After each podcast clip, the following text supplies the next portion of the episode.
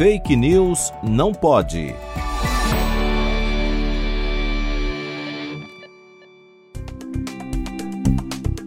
Já estamos cansados de ouvir fake news sobre vacinas. Mas quando ela vem da boca de um ganhador do prêmio Nobel, precisamos refutá-la e esclarecer os fatos. Em uma entrevista, o ganhador do Nobel, Luc Montagnier, afirmou que as variantes do vírus da Covid-19 são produto e resultado da vacinação. Segundo Luke, as curvas de morte seguem as curvas de vacinação. Contudo, não há nenhuma evidência de que a vacinação contra a Covid-19 tenha levado ao surgimento de novas variantes. Afinal, essas variantes surgiram antes mesmo do início da vacinação. No Brasil, Índia, Inglaterra e África do Sul, por exemplo. Mas como surgem as novas variantes? As variantes surgem de novas mutações adquiridas aleatoriamente pelo vírus durante seu processo de replicação.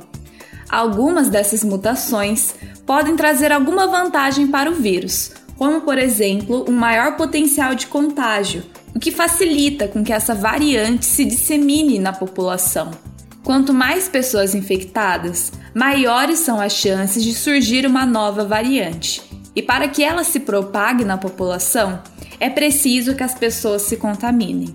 Porém, quando uma pessoa é vacinada, menor é a chance de contrair o vírus e também de transmiti-lo, o que, consequentemente, reduz as chances de disseminar uma nova variante.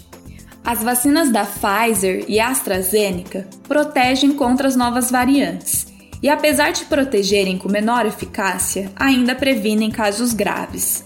Alguns estudos recentes também demonstraram que a vacina Coronavac é eficaz contra as mutações comuns às variantes P1, P2 e N9. Portanto, vacine-se contra a Covid-19 e impeça que novas variantes se propaguem na população. Vacine-se com ciência e informação.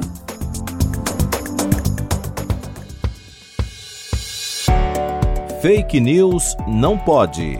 Apresentação: Laura Colette Cunha. Produção: Video Academics e Pretty Much Science, em parceria com a Rádio USP Ribeirão. Revisão: João Vitor Guimarães Ferreira.